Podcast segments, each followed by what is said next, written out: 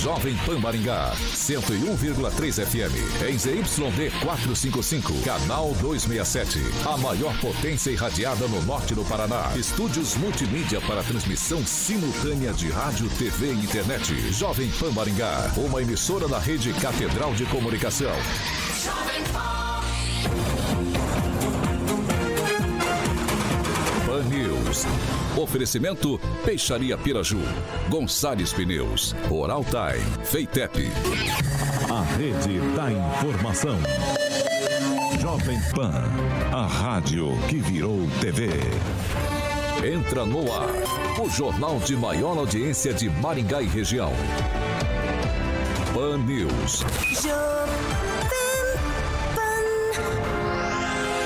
Alô, alô, muito boa noite a você que nos acompanha aqui pela Rádio Jovem Pan Maringá, da eu 101.3. A gente segue junto até às 7 da noite. Hoje, quarta-feira, dia 1 de junho de 2022. Eu já querendo ir para 2023 aqui. O ano já tá chegando para metade, já estamos quase lá. Convido você para participar com a gente aqui pelas nossas mídias digitais, tanto pelo YouTube quanto pelo Facebook. Facinho, joga lá na barrinha de buscas, Jovem Pan Maringá, vai encontrar nosso ícone, nosso thumbnail, clicou, tá apto a comentar, fazer sua crítica, seu elogio, enfim, o espaço é aberto, o espaço espaço é democrático aqui na Jovem Pan Maringá. Quer participar com a gente pelo WhatsApp, mandar denúncia, sugestão de pauta? Dá também, 44 99909 Agora, se quer participar aqui com a bancada, discutir os nossos temas, 44 2101 0008, esse é o nosso número de telefone. Pode ligar que o Carioca prontamente te coloca no ar para bater um papo com a gente. Maravilha? E agora a gente vai para a bancada mais bonita, competente e reverente do Rádio Maringaense. Começa com ela, Bárbara. Muito boa noite. Olá, olá, muito boa noite, ouvintes da PAN, seja de qualquer rede que for e do Dial 101.3. Olá, bancada, e boa noite pra gente. Emerson Celestino, muito boa noite.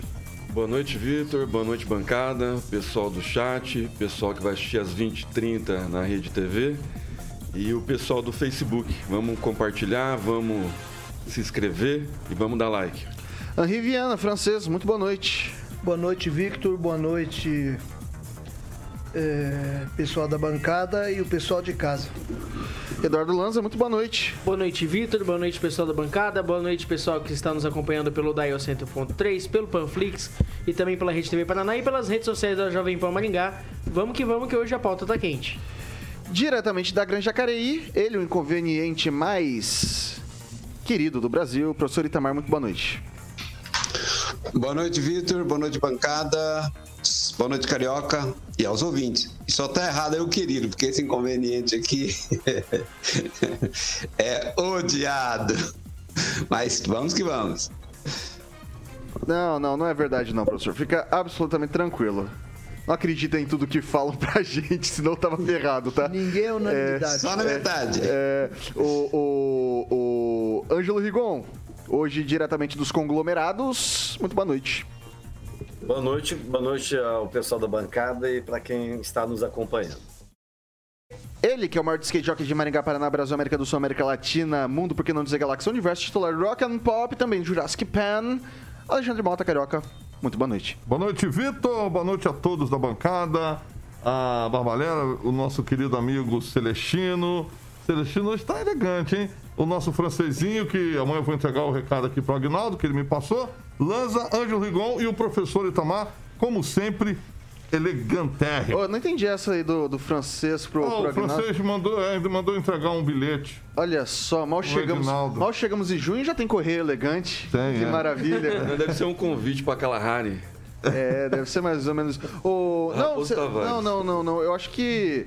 Acho que o francês, cara elegante, Elegante. ele. Ele tá chamando o Agnaldo pra tomar um vinho, comer uma traíra de repente ali no armazém. É isso, Carioca? Certeza. Qual que, qual que é?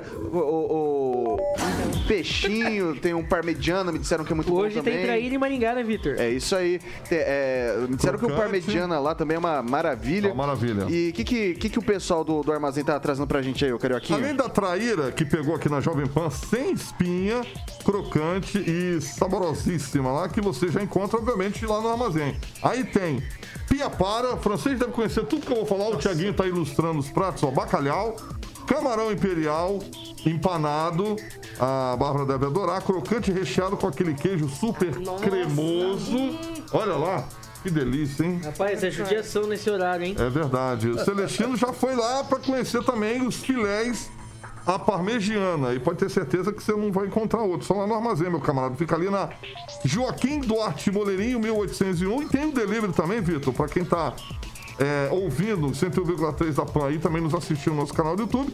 Você pode pedir um delivery no 9163 4854. 99163 4854. Obviamente, você pode estar assistindo o Pan News e degustando é, essas delícias que tem lá no armazém, como por exemplo a, a tradicional traíra, né, Vitor? É isso aí, isso aí. A gente vai combinar aqui da bancada, a gente vai todo mundo pra lá pra experimentar. É, tem, pra experimentar esse, essa traíra sem.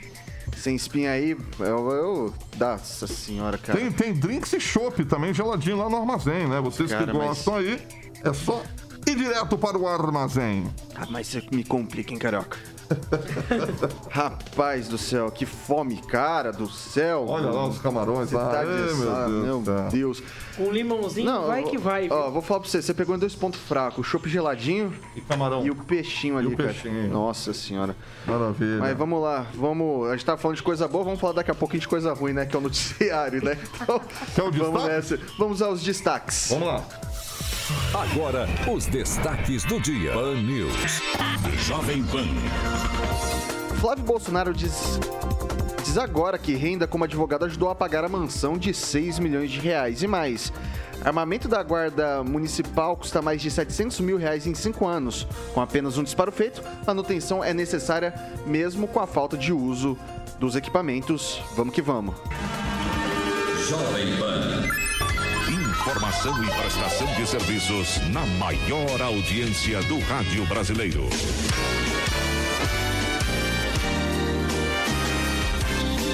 Informação, notícia, Rádio Jovem. Bom, a gente normalmente inicia os dados, ah, o noticiário com os dados da Covid-19. Infelizmente, ainda não temos eles em mão. Tão logo a gente receba, a gente presta esse importante serviço para você, meu caro ouvinte, minha cara ouvinte aqui do Pan News 18H. Agora, nesse momento, 6 horas e 3 minutos. Repita. 6 e 3. O senador Flávio Bolsonaro afirmou à justiça ter usado renda do trabalho como advogado para viabilizar parte do financiamento da mansão de 6 milhões de reais comprada numa área nobre de Brasília. Não existem, no entanto, registros de processos nos quais o filho do presidente Jair Bolsonaro tenha atuado no Distrito Federal e no Rio de Janeiro, duas unidades federativas onde o parlamentar tem inscrição válida na Ordem dos Advogados do Brasil. Quando, a aquisição do imóvel foi re- revelada, no começo do ano passado, Flávio disse que conseguiu fechar o negócio com os recursos acumulados como empresário, mas não fez menção ao dinheiro recebido como advogado. A informação foi revelada pelo jornal Folha de São Paulo, com Masculanza. Olha, parece que aí é uma, uma, uma grande contradição, porque ano passado o nosso Flávio Chocolateiro disse que a renda vinha através da sua loja de chocolates.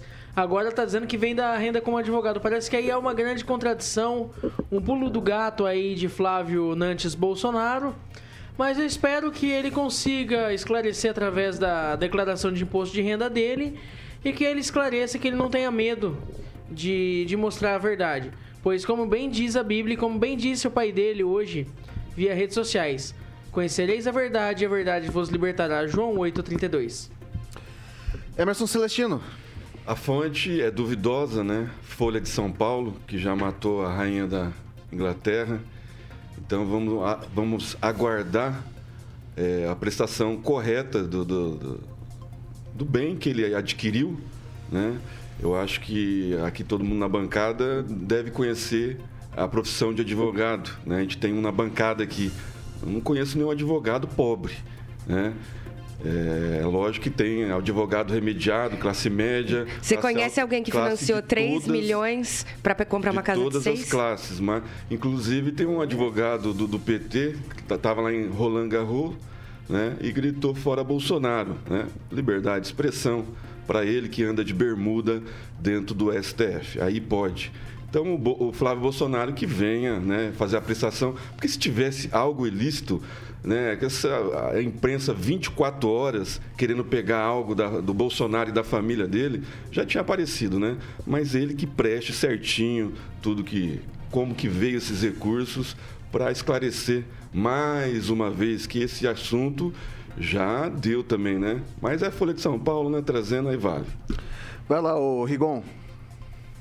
É, só para dizer que não é só a Folha de São Paulo, né? Foi um depoimento dele à justiça, a imprensa só tirou dali. É, só aproveitando, na época da rachadinha, o ad- o advogado do Flávio era o Rodrigo Henrique Roca Pires, que ganhou um, um- um cargo no Ministério da Justiça.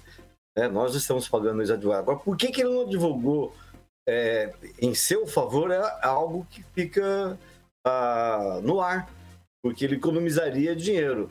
Ou será que esse cargo comissionado dado no Ministério da Justiça para o ex-advogado seria para fazer o pagamento, entre aspas, dos serviços prestados? De qualquer forma, pegou a todos surpresa, porque essa foi uma informação que ele poderia ter dado lá atrás e não deu, só deu agora. E falando de mentira, de coisa, de confusão, que esse país tem demais, porque uma hora é uma coisa, outra, outra hora é outra, eu quero pedir desculpas aqui por ter ajudado a veicular uma informação incorreta divulgada na segunda-feira. A Folha de São Paulo, que tem o Wall Conferer, só deu às 19h35, ou seja, após o, o programa, ah, a respeito da Seven, da One Seven. E, na verdade, houve uma confusão, porque são dois fundos. Ela aplica em dois fundos administrados pela XP, é, tão várias vezes elogiada aqui nessa bancada, né? Mas tem, tem relação, mas não é aquela relação veiculada e o valor não foi para aquilo, não tem nada a ver com o cantor Gustavo Lima, embora eles tenham e façam venda de shows dele. Ô, Vitor, é só uma informação rapidinha. O artigo 54, inciso 1 e a linhas A e B da Constituição diz que deputados e senadores não poderão, desde, desde a expedição do diploma, firmar ou manter contrato com pessoa jurídica de direito público, autarquia, empresa pública, sociedade de economia mista ou empresa concessionária de serviço público, aceitar exercer cargo, função ou emprego remunerado, inclusive os que sejam demissíveis, ad nutum, nas entidades Ok, constantes da ok, linha anterior, Ok. ou ser proprietário de qualquer empresa particular. Ou seja, é proibido A ele ter. Seven One, então, foi uma fake news, então? Pode-se dizer isso? Ô, Rigon? É, não, é, é, Pode-se dizer que é uma fake news porque ela fez igual o discurso da Simone Tebet. O pessoal interpreta do jeito que quer, põe lá, mistura as pelotas e ela não corresponde 100% à verdade. Há sim relação com o Gustavo Lima, há sim relação com o BNDES, mas não daquela forma. Essa empresa ela investe em dois fundos. Usaram o fundo errado para fazer uma. é, Quer dizer, na verdade, volto a lembrar, na época do PT existiam os blogs sujos que usavam a- é, essa forma também de confundir da informação errada para poder. Né? Ah, mas, de qualquer forma, o BNDES está lá no site do BNDES, uma nota de esclarecimento, e o próprio UOL confere e publicou na segunda-feira à noite. É, não é uma notícia verdadeira 100%. Ok, vou passar pro francês. É, a ligação de políticos com imóveis caros, imóveis, imóveis até aristocráticos, né? Ela remonta aí, muitos governos começou até, inclusive lá na época do JK. Nós tivemos agora recentemente também o presidente, o ex-presidente Lula, né? Que tinha tinha sítio, tinha triplex no Guarujá, É tudo de tinha um amigo. apartamento a mais que ele usava em São Bernardo, vizinho do apartamento dele, que pertencia a uma empreiteira, né? Tudo do amigo do E amigo é- do pai amigo, do Toffoli. amigo do amigo. Então o Flávio Bolsonaro precisa aprender alguma coisa, né? Com o Lula, que ele saiu limpo e bonitinho de todos esses apuros, dizer que não é dele, que é emprestado. O Palocci, que frequentava lá uma mansão lá no, lá no Lago Sul também e, e se envolveu lá com o caseiro Francenildo, que acabou derrubando ele por ter quebrado o sigilo bancário dele. Então faz parte do, do, do meio aí. Agora, se o imóvel é financiado, há que saber quanto é que ele paga, né? Em que condições. E agora, até ver a origem do dinheiro, essa coisa vai desgastando, desgastando até chegar à eleição. Porque se ele não fosse filho do presidente, não haveria problema nenhum. Porque a gente sabe de uma pá de neguinha, neguinha é força de expressão, de gente aí que está enriquecendo, inclusive da, da CPI da Covid, está enriquecendo, cheio de processo, e ninguém acusa, não há interesse. É, é, o problema dele é ser filho do presidente. É o É, o sobrenome. ônus e o bônus. Passar pro Itamar. Bom, Vitor, essa história do Flávio Bolsonaro, do- da renda, das rendas que ele tem, quer dizer, é mais uma não notícia. Por isso que a empresa morreu, né? A empresa morreu por causa disso. O jornalismo tradicional morreu porque ele se ocupa da não notícia. Você vê no principal jornal do Brasil, que é a Folha de São Paulo, né? De UOL, é o mesmo grupo, se ocupa de uma não notícia. E vamos por parte. A característica do Ocidente é o indivíduo e não a família. No Japão, por exemplo, quando um elemento da família faz uma coisa errada, grave, por que, que ele comete o araquiri? Ele podia simplesmente se matar. Não, ele tem que se matar numa cerimônia né, de sofrimento atroz. Para, para que, que ele faz isso? Para lavar o nome da família. No Ocidente, não é como no Oriente. No Ocidente é centrado no indivíduo. Suponhamos que o Flávio Bolsonaro tivesse todo esse dinheiro ilegal a partir de assalto. Isso não mancha a figura do irmão dele, nem do pai dele e nem de algum parente próximo a ele. Esse é o ponto, né? Então, é, se é o, o ponto. Mas aí tem a questão, como o francês muito bem colocou. Ah, mas é porque tem o sobrenome dele, que é o filho do Bolsonaro. É pura narrativa de uma imprensa digamos assim, já sem crédito e aumenta o descrédito, né? Por quê? Porque se ocupa de não notícias. Então, o público é carente por notícias, mas aí vem o quê? Sempre campanha difamatória na perspectiva de desgastar o nome do Bolsonaro. E o resultado tem sido o contrário. Cada vez que ele vai à rua, mais gente seguindo o cara. Então, se eu fosse conselheiro desse jornal, eu falava, vamos mudar o negócio aí, porque tá dando ruim. É isso, Vitor. Vai lá, Bárbara. Bom, quero começar falando que tudo é notícia, principalmente algo de interesse público sobre um parlamentar. Então, sobre um senador. É, para começar desde o começo mesmo, esse financiamento já está errado. Porque é uma mansão de 6 milhões, né? Ele financiou 3,1 milhões concedidos pelo banco BRB, cujo o, o Bambambam de lá é aliado do Bolsonaro. É um banco público. É um banco público e o, o é aliado do Bolsonaro. E, teoricamente, é, a renda deles teria que ser 3 milhões para ele. A renda do casal, da família, teria que ser 3 milhões para ele ter é, esse financiamento. E a soma deles que eles falaram é de 39 mil. Muito abaixo do que precisaria. Então já começamos errado aí. É, lembrando também que o Flávio é ex-dono aqui, que, como o Lanza estava falando, ex-dono da Copenhagen, né? Que é franquia. Incrível. De Não, uma franquia óbvio, óbvio, né? Óbvio que é de uma franquia. Gente, pelo amor de de Deus. Janeiro. Ok, Celestino, beleza. Todo mundo sabe. No, no Shopping Não, mas- Barra, se não me engano. Aí, e é a única loja de toda a rede que não é, tinha mais faturamento durante a Páscoa. Olha que, olha que incrível. Então, de onde ele tá tirando esse dinheiro para pagar? Porque a conta não fecha. 6 horas e 14 minutos. Repita. 6 e 14. O presidente do Banco Central, Roberto Campos Neto, disse nesta quarta-feira que intervenções em preços de energia como petróleo e eletricidade podem solucionar o problema de alta nos preços no curto prazo, mas desencorajam investimentos no setor. Durante painel sobre mudanças climáticas promovidos pelo Bank of International Settlements, BIS, conhecido como Banco Central dos Bancos Centrais, Campos Neto disse que há três soluções para a inflação mundial de alimentos e energia e usou o exemplo brasileiro. Ah, como um grande produtor de commodities, o Brasil está com um choque positivo, com uma balança comercial positiva, melhora na renda e arrecadação federal, surpreendendo para cima. Por outro lado, o país tem um choque negativo social, com alta dos preços dos alimentos e de energia, com a população mais pobre precisando de assistência. Nesse cenário, segundo Campos, a solução para esse problema precisa de muita atenção. Ele apontou três. A primeira seria algo mais liberal e prático, mais inviável socialmente, de dizer que os preços ditarão o equilíbrio do mercado. A segunda seria fazer uma intervenção nos preços. Segundo o presidente do Banco Central, isso acontece em vários países, mas só serve para resolver o problema em curto prazo. E a terceira so- solução, considerada por Campos a melhor, é de subsídios, mas que traz alguns perigo- perigos que seriam a questão de trazer esses subsídios de maneira permanente depois que a população acostumar. Então, são três soluções. A primeira é o preço, né? O equilíbrio de mercado, deixar os preços ditar esse equilíbrio de mercado. A segunda é a intervenção dos preços. A terceira é subsidiar é, essa- esses dois set- esses setores de matriz energética, né? Eu começo agora com o professor Itamar. Essa terceira solução apresentada por Campos Neto, ela é, segundo ele, a melhor. Mas é a menos liberal. Entre a. É, é- é intermediária, vamos colocar, né? Mas não é a mais liberal.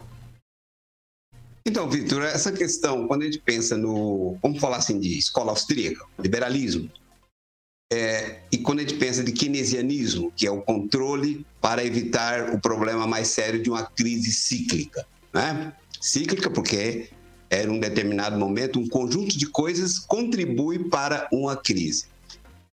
A saída liberal, ela saía, seria ideal se o país tivesse já uma economia liberal. Agora, se tudo no país, histórico já de, de séculos, né, é baseado na intervenção, você tem aí educação pública, você tem saúde pública e uma série de coisas, todos, todas elas é, controladas, não dá para você soltar tudo de uma vez e apelar para o mercado, para que o mercado resolva. O mercado ele tende a baixar os preços, a equilibrar os preços, mas a estrutura da sociedade não está preparada para isso e ninguém quer. Esse é o ponto. Qual o povo da oposição fala isso agora para ver, assim, para ver se isso possa estragar alguma coisa, porque o povo da oposição, inclusive a esquerda, ela é estatólatra, ela defende todas as estatais, economia estatizada, defende intervenção nos preços, controle, defende a regulação da vida da iniciativa privada. Ou seja, a esquerda é a inveja, né? é o partido da inveja, inveja de alguém bem sucedido. Então, nesse clima, não tem como deixar laissez-faire, laissez-aller, laissez-passer. Deixa fazer, deixa passar, deixa vender. Então, a- quem está na presidência do Banco Central tem que ter também esses cuidados. E o próprio Ministério da Economia para criar esse, digamos assim, esse período de transição dado a uma série de fatores que estão elevando os preços no mercado internacional. Então, a inflação lá fora, inclusive, ela é muito galopante, ela é acentuada e isso terá um reflexo não de curto prazo. Se fosse apenas internamente, você resolveria ter com um pacotão aí, né? Mas como ela é internacional, ela não vai ser amainada de uma vez, ela vai ser aos poucos. É isso, Vitor. Ok, eu vou passar agora para o francês. É, não há como discutir pormenores em questão econômica tão intrincada e tão. Isso para mim é um cipoal de, de números e de intenções e de previsões, né? Eu só digo uma coisa, um exemplo de, de acúmulo que causa inflação. A Sanepar com 4,96% lançado recentemente. Isso aí é, foi um congelamento que o governo Requião fez em 2000, entre 2006 e 2010, certo? E que só agora está sendo pago em, aos poucos em oito, em oito prestações, que deu um- uma retenção, um rombo de 2,3 bilhões. Então, o tal do subsídio, o tal do represamento, nem sempre é solução. Se bem que nessa questão, é, na conjuntura atual, de uma guerra, de uma pandemia, de alguma, alguns problemas de ordem natural, né? de seca, chuva, é, in- in- é, influindo diretamente sobre a nossa produção, o governo tem que fazer alguma coisa. Cada, agora cada governo dá seus pulos de acordo com as possibilidades. O governo federal tem feito muita coisa. Tem cortado impostos, tem apresentado algum subsídio, mas os preços sobem e, e não há como segurar, não. Ah, a conjuntura é internacional, não é local, e a gente há que ter paciência, esperar um pouco que isso, tudo isso vai passar. Celestino. É bom dizer que o presidente do Banco Central ele tem autonomia, né? é um cargo altamente técnico e ele não, não é político. Né? Então, é, é, algum- algumas declarações dele podem prejudicar a economia, né? como essa. Então ele tem que aprofundar melhor né, nas suas declarações, como a energia, que não depende do, do presidente. O presidente foi lá, baixou a energia, é, a Anael é, entendeu que tinha que subir. Então as agências reguladoras prejudicam muito o governo porque estão regulamentados há muito tempo, tem cargos vitalícios lá, é uma outra estrutura que ninguém entende como funciona né, e, e prejudica muito o Brasil. Ah, O ativismo do judiciário também prejudica muito no- nos preços. Ele poderia ter falado da pandemia, né, do, do fique em casa, a Mas economia gente ele, ele, depois. ele, ele trouxe três, três soluções. Ele afirmou que tem três que são Sim, possíveis, mas né? ele, ele não apontou como fazer, né? Ele só apontou é, do liberalismo dele, do jeito dele. Mas ele, como é, presidente do Banco Central, ele tinha que trazer a solução. E não tem a solução de imediato. Né? A, solução é de, de, de médio a longo prazo, como a privatização da, da- da Eletrobras, da Petrobras e o enxugamento da máquina pública. O presidente está fazendo sua parte. Eu não vejo ninguém falando de governadores, de prefeito enxugando a máquina. É só o presidente, tem que baixar imposto, tem que dar isenção e, encher os cofres de, de governadores e prefeitos. Eu não vejo ninguém fazendo a contrapartida e não vejo nenhum sindicato, né, principalmente dos caminhoneiros lá, pressionar governadores para baixar o ICMS do diesel, por exemplo. Eu vou passar agora para Bárbara. Ai, vamos lá. Eu acho que quanto eu acho não, né? Quanto antes ele conseguir diminuir isso, essas questões, melhor. É, a gente estava até aqui, inclusive, conversando. Ele deu, na verdade, três soluções, né? Isso. Não é que ele não, né, ele não trouxe solução, ele trouxe. Não uma, não duas, curto, três. a médio e a a longo médio e outra a longo prazo, exatamente. Eu acho Eu- que é isso o que a gente precisa pensar mesmo. A curto, médio e longo. Hoje, curto, a gente precisa urgentemente que essas contas venham um pouco mais baratas, porque tá muito difícil mesmo para o trabalhador. E lembrando, já que falam que a gente só fala do presidente, né? Uma das coisas que diminuíam o gasto de energia era tananana, o horário de verão, que o Bolsonaro retirou. Então, tipo assim, talvez a gente não. tivesse, talvez a gente tivesse com mais é, acúmulo ali de água, de coisa assim, se não tivesse tanto problema. Claro, tiveram secas e tudo mais, mas o, a pandemia não tem a ver com isso, não, com a queda de energia. A única a coisa que eu digo é em questão da melhora na renda. Porque o, diminuiu o desemprego, mas a renda tá, tá menor também. Então, essa melhora na renda aí tem que analisar isso bem, não acho um argumento válido. Mas tirando isso, eu acho que, que são os pontos que ele deveria dar mesmo. Curto, médio e longo prazo, é isso. Vai lá, Olanza. Olha, primeiro eu parabenizo o ministro Roberto Campos Neto pela propositura médio e a longo prazo. Eu vejo que o, o ministro, ministro não, perdão, o presidente do Banco Central, Roberto Campos Neto, ele poderia ser muito bem ministro da Economia. Vejo que seria um grande sucessor ao Paulo Guedes.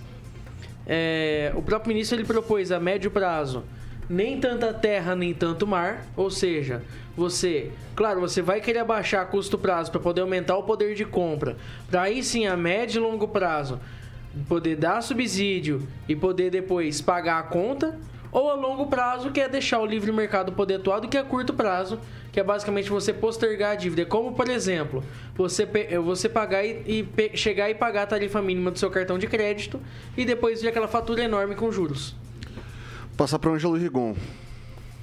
Ah, a situação poderia ser um pouquinho melhor se ah, outras atitudes tivessem sido eh, feitas pelo governo, pela equipe econômica do governo.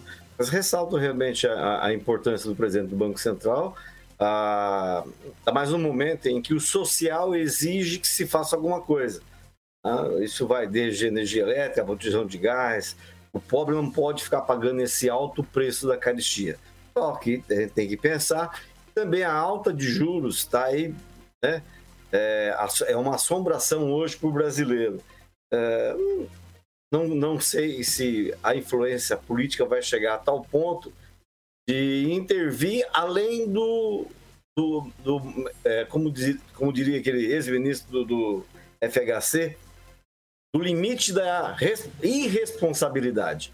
A gente só tem que tomar conta para que o governo federal não vá a- é, a- além do limite de comprometer todo um governo, uma nação.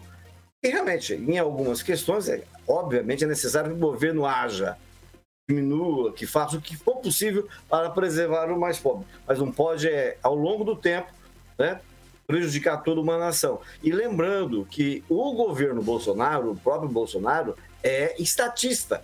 Ele foi durante 27 anos deputado e estatista. De uma hora para outra virou liberal e hoje os liberais aplaudem é, é, é, essa política, é, entre aspas, é, liberal do presidente da República. Alguém quer falar mais alguma coisa? Acho que o professor Itamar tinha, tinha falado que queria a palavra, né, professor? Pode falar. Só uma informação técnica. O presidente do Banco Central, ele citou as alternativas, mas ele não pode propor, ele não encaminha. O Banco Central se tornou independente. Então, o papel do Banco Central é cuidar da moeda, é zelar pela moeda. E uma das formas de zelar pela moeda é a, com a elevação da taxa de juros. Isso ele pode fazer. Além disso, não é competência dele. Ele mencionou porque é alguém que conhece de economia. Só isso. Ok, são 6 horas e 26 minutos. Repita. 6 e 26. É, agora vai ser assim um tweetzinho bem rapidinho para cada um, conforme for. Daí na volta a gente conclui com todo mundo. É, um relatório da Controladoria Geral da União apontou o potencial sobrepreço de 1 bilhão e 600 mil reais praticamente na licitação para aquisição de 10 milhões de mesas e cartões é, e cadeiras é, pelo Fundo Nacional de Desenvolvimento da Educação, órgão ligado ao MEC. Após a constatação, o edital encontra-se suspenso. Inicialmente, a licitação do FNDE estava orçada em 6,3 bilhões, mas o valor dos mesmos produtos calculados pela CGU era de 4,5 bi. Segundo o órgão de controle, o FNDR encomendou o dobro do material necessário, além de errar o preço de pesquisa de preços de mercado. A auditoria também constatou valores digitados ou associados a itens errados que provocariam prejuízo de 176 milhões aos cofres públicos. Eu começo agora com o Ângelo Rigon. É mais, mais coisa para falar do MEC depois daqueles assuntos, ô Rigon? Pois é, me parece que o- a educação é um terreno bem propício para fazer, ou pelo menos tentar chuncho, né? E não fosse, nesse caso, a fiscalização da AGU, a gente teria mais um prejuízo aí, superior a um bilhão. A empresa que venceu fica em São José, que venceu não, uma das, da- das que participaram do, do processo, é, que tem ligações, inclusive, é, de participação em licitações consideradas malandras ah, combinadas, né, que é o tal do conluio que é comum, principalmente em prefeituras do interior. A gente sabe, mas é uma coisa muito difícil, inclusive, de se provar. Apesar de hoje em dia você ter o YouTube trans- eh, transmitindo ao vivo de várias salas de licitação, mas as pessoas, os concorrentes, muitas vezes entram dentro da sala já com tudo acertado, já com a- a- a- o que vai ser dito conversado.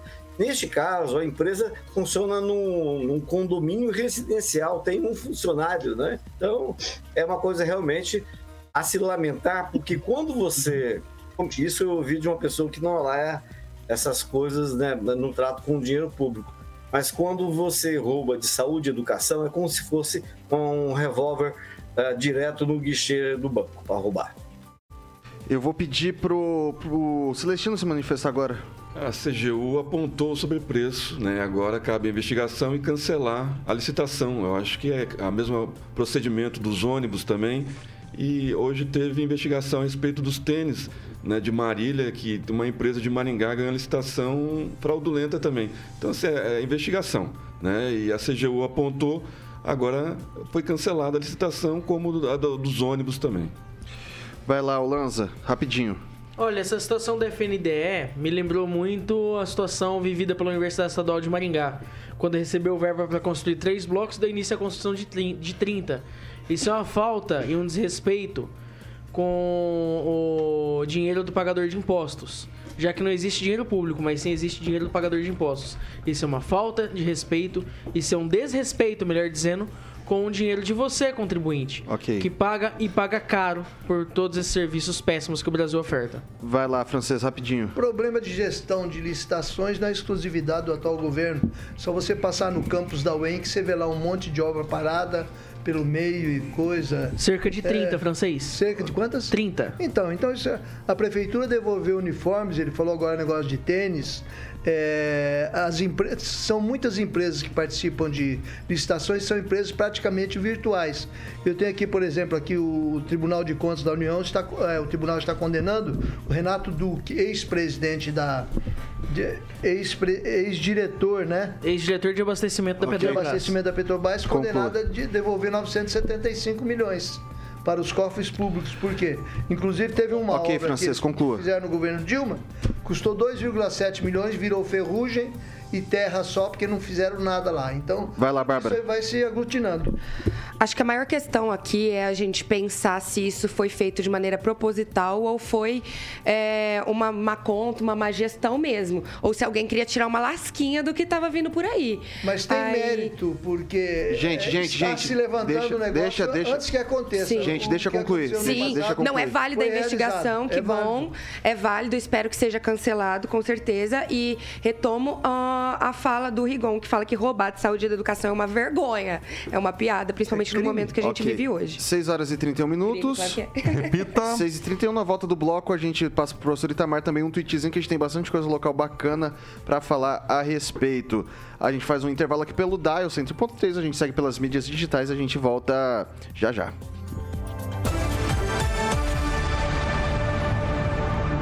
Fan News. Oferecimento. Peixaria Piraju, Avenida Colombo 5030. Peixaria Piraju. Fone 3029 4041. Gonçalves Pneus, Avenida Brasil 5681, próxima Praça do Peladão. Fone 3122 2200. Oral Time Odontologia. Hora de sorrir. É agora. Feitep, vestibular agendado, inscrições abertas. A Piraju completa. Bom, são 6 horas e 32 minutos, a gente vai agora pros comentários dos ouvintes, das ouvintes. Vai lá, Celestino, mete bronca. Mandar um abraço pro Fernando Matos, o Renê Cardel, o Rogério Mariani, o pessoal sempre participando, o Carlos Henrique Torres, ah, o Claudemir de Freitas. E o Renê Cardel fala aqui, né, da eleição de, 2018 de 2020, tem vereador que, que prestou contas nas eleições de mais de um milhão e meio de reais em bens. A pergunta é, se é legal a aquisição ou não? Se for legal, qual é o problema? É o filho? É ser filho do, do presidente? Não entendi a pergunta, mas tudo bem, vou passar pra Bárbara. Eu vou ler um engraçadinho só, que ele falou horário de verão era bom pro happy hour. o Fernando Matos. Era ótimo mesmo sair de dia. Isso aí. É, assim, eu não tenho autoridade nenhuma pra falar dessas coisas, não sou, né? Mas eu odiava o horário de verão por causa. Tinha que acordar mais cedo. É. Lanza. Eu só gostaria, até anotei aqui, de, de ressaltar o, o comentário do Claudir de, Fe- de Freitas. Ele disse assim: roubo é roubo, não importa a ideologia se é de esquerda ou de direita. É, vou passar pro francês. O Johnny Clay lembra aqui do Ronaldinho dos Negócios. O filho do Lula, que o próprio Lula passou a chamar ele de Ronaldinho dos Negócios, porque ganhou fortuna saindo do zero durante o governo Lula, claro. Craque de roubo. O passar pro Rigon. É, eu não quero mansão nesses, né? Com esses, com, essas, com esses benefícios que o governo só dá para algumas pessoas, coincidentemente, do, do presidente. Mas eu queria mandar a- avisar que o Jorge Fregadoli, talvez, o jornal- talvez não, com certeza, o jornalista mais antigo de Maringá em atividade, é, está deixando o hospital, está hospitalizado, está deixando, e que começou na vaquinha na internet é, o levantamento de dinheiro para o Nilson Santos, que foi dono da Estilo ah, e precisa estar com vários problemas de saúde, chegou a ser entubado recentemente e a família está tentando levantar 4 mil reais através da vaquinha. Quem puder ajudar, o Nilson marcou época na polícia de Maningá, Vitor, ao anunciar uma bomba durante o programa eleitoral e era uma bomba de chimarrão. Você tá de sacanagem. é, professor Itamar. Tony. Só registrar aqui os ouvintes que nos acompanham, né? É, o Rogério Mariano, que está todos os dias, o Valderir Campi, Fernando, não deu para ver o nome completo aqui, e também, né, o a minha amiga de Piabiru, a Ana, que acompanha o programa todos os dias. É isso, Vitor. Vai lá, François. Registrar o aniversário do Antônio Mário Manicardi, não sei se foi hoje ou se foi ontem. Antônio Manicardi, em Ojuca, ex-presidente da Câmara Municipal, ex, eh, tinha um programa de rádio muito famoso, acho que era Boa Noite Caminhoneiro, uma coisa assim. E ele é também o primeiro funcionário da, Câmara, da Prefeitura Municipal de Maringá. Ele comemora 6 horas, e 97 tri... anos. 6 horas e 35 minutos. Repita. 6 e 35, só repete a idade que eu não consegui ouvir o francês. O Nhojuca, o Antônio Mário Manicardi, é o primeiro funcionário da Prefeitura Municipal de Maringá. E ele completa 97 anos. Hoje? Lúcido. Hoje ou ontem. Eu, fiquei- eu vou ficar devendo essa informação. De qualquer forma, fica aqui os nossos parabéns. Fala, Rigon, você tem a data certinho? Foi dia 27 agora, dia 27. 27, então é isso aí, pessoal. Galera, eu vou passar agora pra gente encerrar, passar o, o pentezinho nessa questão do FNDE e passar pro professor Itamar. Bem, Vitor, o Ministério da Educação é sempre um ministério com. que, aliás, é o que tem mais funcionários né, no Brasil, todos, todos são ligados ao Ministério da Educação. Então, é importante estar sempre de olho mesmo, passar o pente fino, né?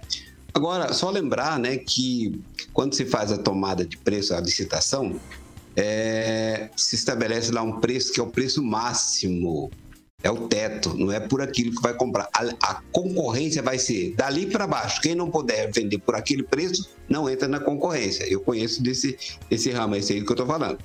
Outro detalhe, só lembrando aí, né? Todo mundo condenou o ministro da Educação para os ônibus, sobre a questão dos ônibus, e a CGU soltou nota, acho que a semana passada, dizendo que estava tudo certo. Que, inclusive, o Alexandre Garcia soltou isso na Jovem Pan de São Paulo, falando que estava tudo certo, mostrando a nota da CGU. Então, digamos Ok. assim, as pessoas fazem tempestade para construir narrativa. É isso, Vitor. Bom, findados os assuntos dos primeiros blocos, agora sim a gente vai falar da segunda meia hora, que é um oferecimento da PIP Consórcio Investimentos, que agora sim. Boa, Vitor. Entrou mês de junho, Carioca, e pro pessoal que tá precisando de investimento por aí. Lembrando que é exatamente nesse mês de junho que começa hoje, inicia-se hoje, né? A PIP Consórcio Investimentos é uma empresa, Vitor, com mais de 12 anos de atividade e parceiro autorizado do consórcio Magalu. Então, são consórcio de automóveis, aí vem motos, caminhões, carros, consórcio de eletroimóveis, consórcio de imóveis e consórcio de serviços. Tudo isso é, mas, obviamente, você encontra lá na PIP Consórcio Investimento, parceiro autorizado, como eu falei, do consórcio Magalu, que inaugura, então, dando pontapé inicial aqui na Jovem Pan e também no mês de junho, espaço especial para estar atendendo ao público de Maringá e região, na Avenida Governador Bento Munhões da Rocha Neto, número 534, sala 14, tá bom?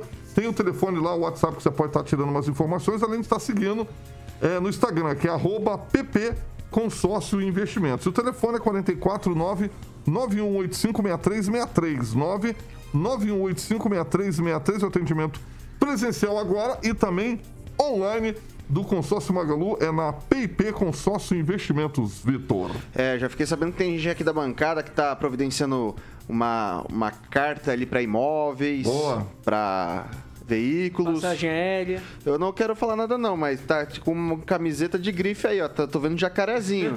tô vendo jacarezinho. Tem já. Aí, ó. Não, não. Aí, ó, o francês só olha de lado. Mas o francês é o que vai pegando Não devagarzinho. vendo nada. Tá, vai devagarzinho. Enquanto o Lanza tá com dois imóveis ali, o francês já tá com oito.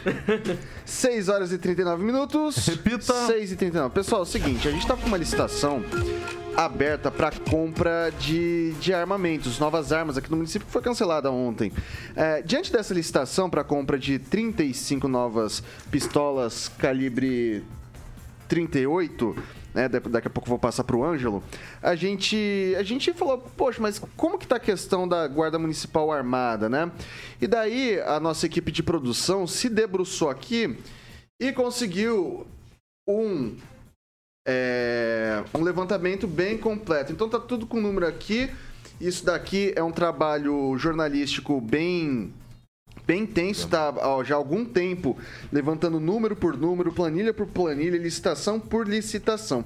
E a gente chegou a um valor total entre coletes, munição, questão de é, troca de peças de armas, das próprias armas, a um valor de 700 mil reais desde 2017, né? Tô olhando aqui para a produção, que a produção tá me cantando. Desde 2017, então, esses valores. O valor total para compra de espingardas e pistolas, já somando esses 191 mil que vão entrar na próxima licitação, chega a 416. O valor tá, total gasto com munições da prefeitura foi 81 mil reais. E daí, durante todo esse período, a, a Guarda Municipal precisou usar a pistola uma vez, tá? Diante desse, desse investimento, disso tudo, usou a arma apenas uma vez. Eu vou ler aqui algumas explicações da Prefeitura de Maringá. As compras de armas de fogo foram realizadas em 2018, 19 e 20. Foram adquiridos 50 revólveres calibre 12 e 50 pistolas. A garantia de fábrica é de um ano destas 100 armas. 91 estão sendo utilizadas pelos guardas e 9 estão em, re em reserva técnica. Com o uso diário, mesmo sem disparos, exige o desgaste natural dos equipamentos. As armas compradas em 2019 não estavam na garantia e o que houve foi uma licitação para manutenção para aquisição de novas peças. A, a Prefeitura diz ainda que as novas armas a serem licitadas serão utilizadas em treinamentos é, e por novos guardas que serão contratados. Sobre a munição, a previsão é de 250 tiros por guarda durante treinamento. São 25 mil ao longo de todo o ano, é, do ano todo e de todo o contingente necessário para manter a guarda bem treinada. Cada guarda passa por 800 horas de formação com aulas de armamento e tiro. Desde que a guarda foi armada, houve um único episódio que a guarda municipal realizou um disparo que foi de alerta. E aqui eu trago uma informação é, que me parece estranha. Porque ontem, questionado pela vereadora Ana Lúcia Rodrigues e depois pelo vereador Paulo Biazon, que estava lá em Curitiba, é, o secretário Orlando Chiqueto falou que havia uma previsão de um concurso, mas inclusive indagados justamente sobre a Guarda Municipal e que, assim, ele estava receoso que não havia muita expectativa para a contratação de novo efetivo, mas as armas, elas já estão sendo adquiridas. Além disso, é, esse investimento, inclusive com as munições, está sendo gasto basicamente, aqui pelo que diz a prefeitura, para o treinamento da guarda. E daí eu queria começar perguntando para o Celestino: armar a guarda foi um bom investimento de fato? Não, seria se tivesse um treinamento adequado, se tivesse o armamento no, no tempo adequado. Né? Foi uma promessa de campanha do, do, do prefeito. Sarandi deu muito certo. Né? Ainda bem que só deram um tiro, né? Eu acho que isso mostra a competência da Polícia Militar em ação conjunta com a Guarda Municipal. Mas é, esses valores estão, estão muito estranhos. E aí a gente tem que lembrar né, da, da contratação emergencial da, da segurança do hospital da criança. Se a Guarda Municipal está armada, se tem efetivo, por que contratar segurança para o hospital da criança? Né? A Guarda Municipal não poderia fazer? não é mais guarda patrimonial, a guarda, a guarda municipal armada. Né? Então, é, amanhã nós teremos na bancada da sete o vereador, é, me esqueci o nome agora, Luiz. o Luiz Alves, né? que é da, da, bancada da bala, da, vamos dizer assim, da, da Câmara Municipal, e ele poderia, não sei se você vai estar presente, Vitor, mas possivelmente o Ângelo Rigon, que gosta mais de presencialmente estar na bancada das sete do que nas 18, né? Possivelmente pode, pode fazer a pergunta para o delegado Luiz Alves a respeito de todos esses valores e por que a guarda né, não está armada, porque treinamento, quantidade ah, de bala, eu acho ah, que ele é um especialista nesse assunto. Eu vou deixar só registrado aqui pela nota da prefeitura, a guarda ela está armada, tem inclusive mais arma do que efetivo, né? Você qual, tem qual é efetivo? Qual o efetivo de 91, 91 armas estão sendo utilizadas porque esse é o efetivo, e você tem 100 pistolas. É... E mesmo assim precisa contratar emergencialmente seguranças para o E daí, você bem lembrou, Celestino, essa segurança do Hospital da Criança, deixa o registrado aqui, não é armada. Ângelo Rigon. Pois é. Não, primeiro, realmente, é, seria bom, tomara que seja verdade, que foi disparado apenas um tiro e em trabalho, porque as informações que a gente tem é que uma vez um policial, um policial, um guarda da prefeitura se envolveu numa encrenca e andou puxando a arma lá, né? Não sei se houve o tiro não, mas menos mal. Ah, eu estou mais preocupado é, com o gasto com o psiquiátrico guardas civis, a gente viu essa semana, ah, hoje, né, ah, ganhou a mídia, os caras utilizando o mesmo esquema de botar o, a- a- o joelho no pescoço das pessoas. Então, essa parte me preocupa mais. Questão de, de de armamento faz parte. Há anos Maringá discutiu isso, ah, por muito tempo, por convicção religiosa, não se permitiu, agora é permitido, não havendo problema, né? A questão é o cancelamento ter ocorrido após a divulgação de que haveria a licitação, né? Novamente, o prazo de licitação, não sei porquê, o ano eleitoral, mas ele é eleitoral não para o município, está muito curto e maningado. Obviamente não é ilegal, mas você faz uma licitação no dia X e menos de um mês depois, é, é, 15, 20 dias dias depois, realiza a abertura de envelopes, é, é algo que não, não, não é certo, não. Ah, e só para lembrar, um, um, o pessoal fez mais bagunça na época do, ti- do taser, taser, né, francês? E, inclusive, uma menina deu um tiro e derrubou um rapaz de, uma, de um veículo.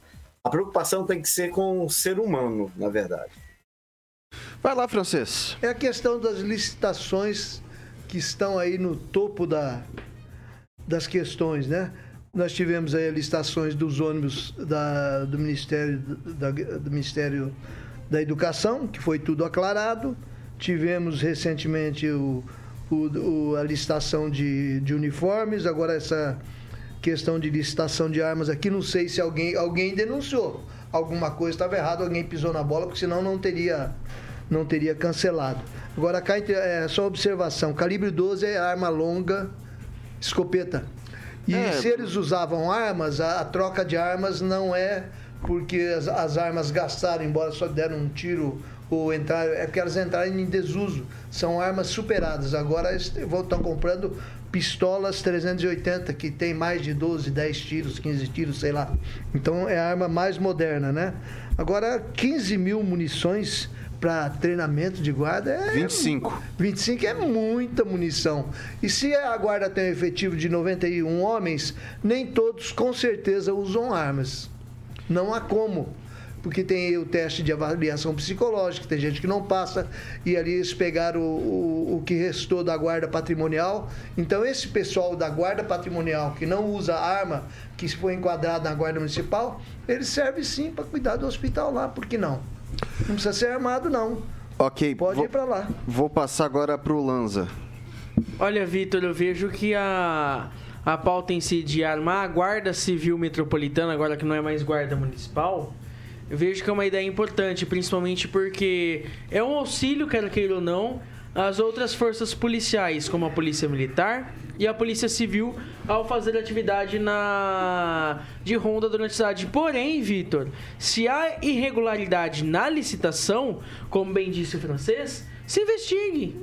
Bora investigar. Se há, se há essa questão de legalidade, vamos investigar, gente. Não, não há nada de mais investigar. Quem. Eu falo uma coisa pra vocês: se tem medo, é porque algo errado deve estar acontecendo. Passar agora pro professor Itamar. Tá ouvindo? Opa! Ah, então tá. É que mudou o meu negócio aqui. Bem, Vitor, essa questão aí da, da, da compra das armas, né? É uma, uma, uma, uma coisa básica, né? A garantia da paz se faz exatamente se preparando para a guerra, né? Então, em tese, em princípio, está tudo correto. O número de tiros, 25, 200, 250 tiros por guarda por ano para treinamento também não é muito, porque é preciso saber utilizar quando necessário for. O fato de ter dado só um tiro, melhor ainda, né? Porque, a, o, o- como digo, diz o próprio princípio, se a o, o agente público estiver armado, estiver competente, então ele inibe a ação, e for competente, é melhor dizendo, ele imite, eh, inibe a ação do agressor. Agora, é, resta ver se há de fato essa necessidade. Então, acho assim, que seria oportuno mesmo né, fazer umas perguntas aí, quem tiver na banca, na bancada amanhã, para o vereador Alves aí, né? Que é da área, para ver se isso é coerente. Se for coerente, tudo bem, tranquilo, não é? É, tem custos? Tem, tem custos. né? Não dá para ter nada grátis.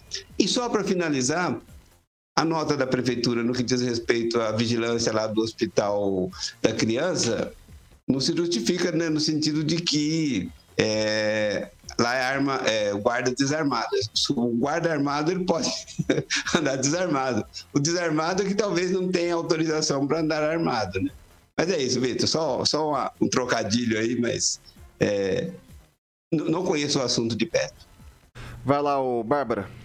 Bom, acho que é um, um investimento que está sendo acima mesmo, concordo com o que o francês falou, é muita munição, ainda mais se só teve um disparo no ano. Então, concordo que tem que pesquisar amanhã para o vereador Luiz Alves e que é, isso tem que ser investigado, gente. Se tem algum erro ali na licitação, se tem algo que não está batendo muito bem, que está estranho, isso tem que ser investigado. Os órgãos estão aí para isso. É, eu vou só deixar aqui um, uma última ponderação. Eu pago o plano de saúde esperando não usá-lo. Sim. Sinceramente, sempre. Eu pago o plano de saúde esperando não usá-lo. Acho que a guarda municipal armada, a questão da arma, quanto menos você usa, quero crer que melhor. Melhor, Melhor, né?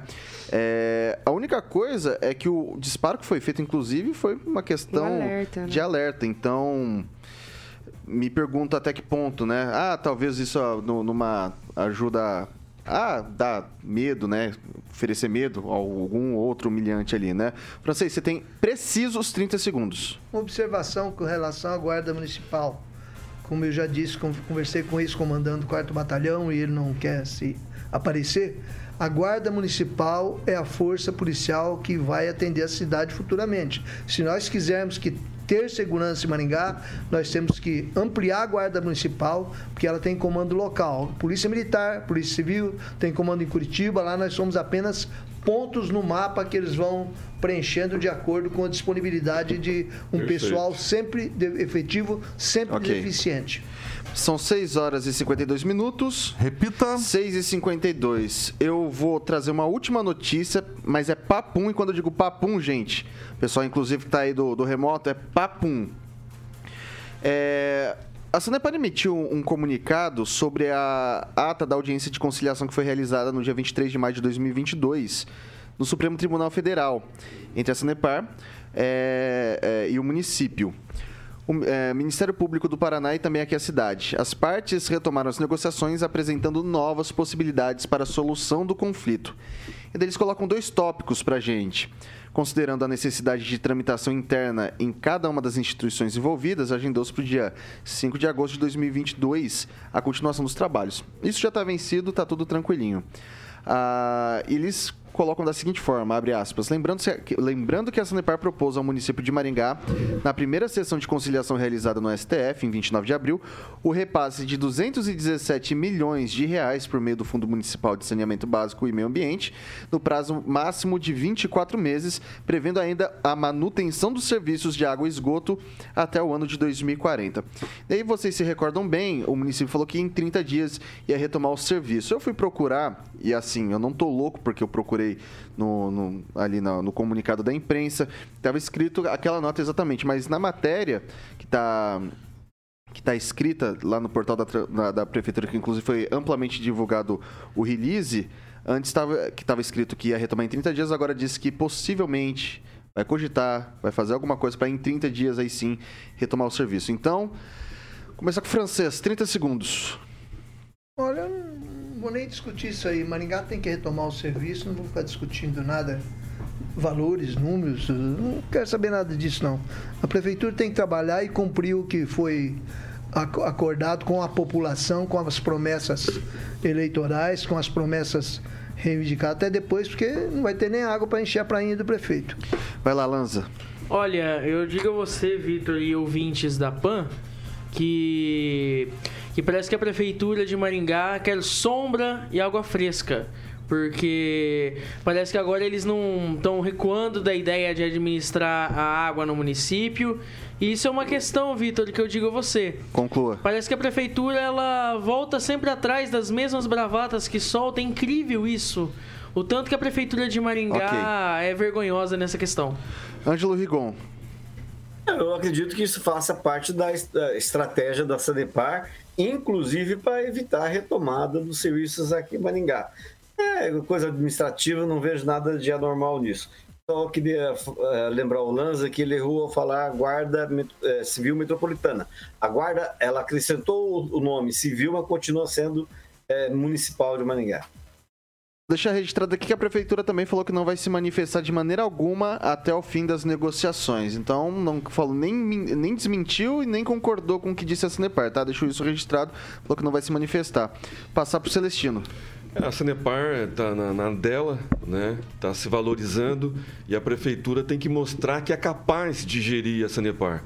Né? Até agora não se mostrou capaz nem em, em- em refazer a pista emborrachada, né? Com as águas pluviais lá, a retomada dos cientistas da prefeitura, a pista emborrachada do Parque do Ingá. Então, assim, tem muito a melhorar para mostrar que pode gerir uma Sanepar, apesar que a Sanepar, é, para o paranaense, para o maringaense, não é boa gestora. Vai lá, o professor Itamar. Então, Vitor, eu acho que a prefeitura não tem, de fato, competência para assumir uma empresa do tamanho que é a Sanepar em Maringá. Isso seria coisas, é, digamos, equivale aí a uma secretaria de saúde, algo quase do, do mesmo tamanho, né? E algo muito sério. Então, é, entre ter uma água cara e ter uma administração desastrosa que poderá levar ao não abastecimento, de imediato fique com a água cara que é, até achar um caminho que possa resolver isso. Mas eu acho também que a prefeitura e a, e a, e a Sanepar estão Ok, fazendo professor. um joguinho de cena. Vamos lá. Bárbara. Bom, mais uma vez esse assunto sendo empurrado com a barriga, né? E a prefeitura deveria, eu não acho um bom posicionamento para a população falar que não vai se manifestar até acabarem as acabar o contrato ali, como não é o contrato, é acabar as é? Concessão. Concessão. Exato. É, porque o povo merece uma satisfação do que está acontecendo e de como eles vão lidar com isso. Entendo não querer ficar falando toda hora, toda hora que for mudando, mas já falaram que antes seria 30 dias, agora está empurrando de novo. Antes, se não me engano, era em abril, agora já virou agosto. Então tá tudo assim, empurrando com a barriga, empurrando com a barriga. E o povo aqui sem saber de nada do que está acontecendo. 6 horas e 57 minutos. Repita. 6 e 57. Agora a gente vai falar de monitoramento inteligente. Você que tem sua propriedade rural, você que tem seu empreendimento, sua residência. Se sente seguro indo e voltando para o trabalho, para casa. Não, né? Cidade crescendo, vai ficando complicado. A gente estava falando até agora há pouco aí da, da questão das armas da, da cidade. Isso é necessário porque vai aumentando a criminalidade, infelizmente, conforme a cidade aumenta de tamanho. O Carioca tem a receita certa para você solucionar esse seu problema. Boa, Vitor. VIPTEC, né? Você está falando de VIPTEC, obviamente o patrimônio tem que estar protegido e a VIPTEC é uma empresa comprometida com a segurança. Então, é uma empresa de soluções inteligentes na área de segurança e monitoramento 24 horas que atende todo o Brasil e é claro que possui uma das maiores bases de monitoramento do país, Vitor. Com mais de 7 mil câmeras monitoradas, o meu querido amigo Tiaguinho, como sempre, ilustrando o nosso canal do YouTube com as imagens da empresa chamada VIPTEC, onde você pode estar ligando para obter mais informações. 999320512. 999320512 VIPTEC, Vitor É Faria. isso aí, pessoal. Faça de maneira inteligente, faça com a VIPTEC. Nesse momento, 6 horas e 58 minutos. Repita. 6 e 58, não dá tempo pra mais nada. Sem abraço, sem nada, só tchau, obrigado, até amanhã. Tchau, obrigada, até amanhã. Isso aí, Bárbara. Celestino, tchau, obrigado, até amanhã. Tchau, obrigado, até amanhã. Francês, tchau, obrigado, até amanhã. Tchau, obrigado, até amanhã. E a, Ahn, Lanza, a tchau. Sanepar é nossa. Vai lá, Lanza, tchau, obrigado, até amanhã. Tchau, obrigado até amanhã e conto com a audiência de vocês amanhã. isso, O professor Itamar, tchau, obrigado, até amanhã. Até amanhã. Boa noite a todos. Sucinto ainda, maravilha. Vai lá, Rigon, tchau, obrigado, até amanhã. Ah, obrigado, no meu caso, até às 7. É isso aí, pessoal. Carioquinha, o que, que vem por aí? Fala, Vitor. Vem Cidade Negra, a estrada. Hoje você não vai pegar a estrada, porque não é sexta-feira, mas. Tem pedido do ouvinte Aqui, ali, ó. tem onde- Rogério Mariani ali tá pedindo. Onde é que foi? YouTube. Tis is Day. YouTube, boa, boa, mandou bem, boa no Vox. Tem Man Network, não anda. É, e vou deixar anotado o YouTube aqui. Maravilha, pessoal. É isso aí. Amanhã, às 7 da matina, tem Paulo Caetano e toda a trupe. Depois, às 18h, aí sim, o melhor noticiário do Rádio Maringaense com a melhor bancada do Rádio Maringaense. Jovem Pan Maringá, a rádio que virou TV e tem cobertura e alcance para 4 milhões de ouvintes. Você não sabe o quanto eu caminhei para chegar até aqui.